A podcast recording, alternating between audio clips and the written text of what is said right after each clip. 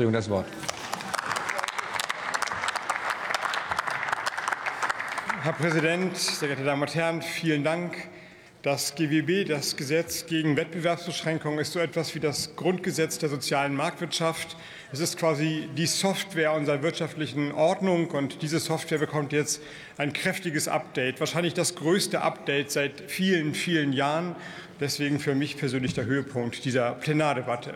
Sehr geehrte Damen und Herren, dieses Update hat zwei Gründungsväter. Das kann ich in diesem Fall nicht gendern.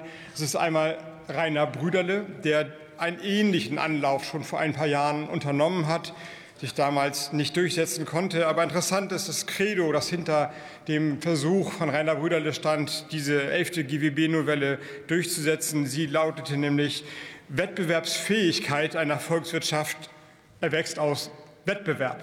Und genau das sorgt diese, dafür sorgt diese elfte GWB-Novelle, den Wettbewerb in Deutschland noch einmal zu stärken. Und der zweite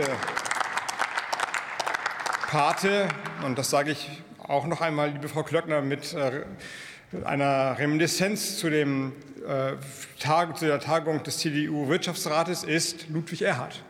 Der hat nämlich dieses GWB mal durchgesetzt gegen den entschiedenen Widerstand des BDI gegen den entschiedenen Widerstand des BDI, weil die Gründung der sozialen Marktwirtschaft eben bedeutet, Regeln für fairen Wettbewerb einzuführen. Das tun wir mit dieser elften GWB-Novelle mit einem Update, weil sich natürlich die Bedingungen verändert haben. Aber das Ziel dieser elften GWB-Novelle ist, den KMUs, dem Mittelstand, den Start-up-Unternehmen, den Verbrauchern und den Verbrauchern mehr Möglichkeiten zu geben, Möglichkeiten zu geben, die Optionen zu erweitern und damit die Innovationskraft in Deutschland zu erhöhen.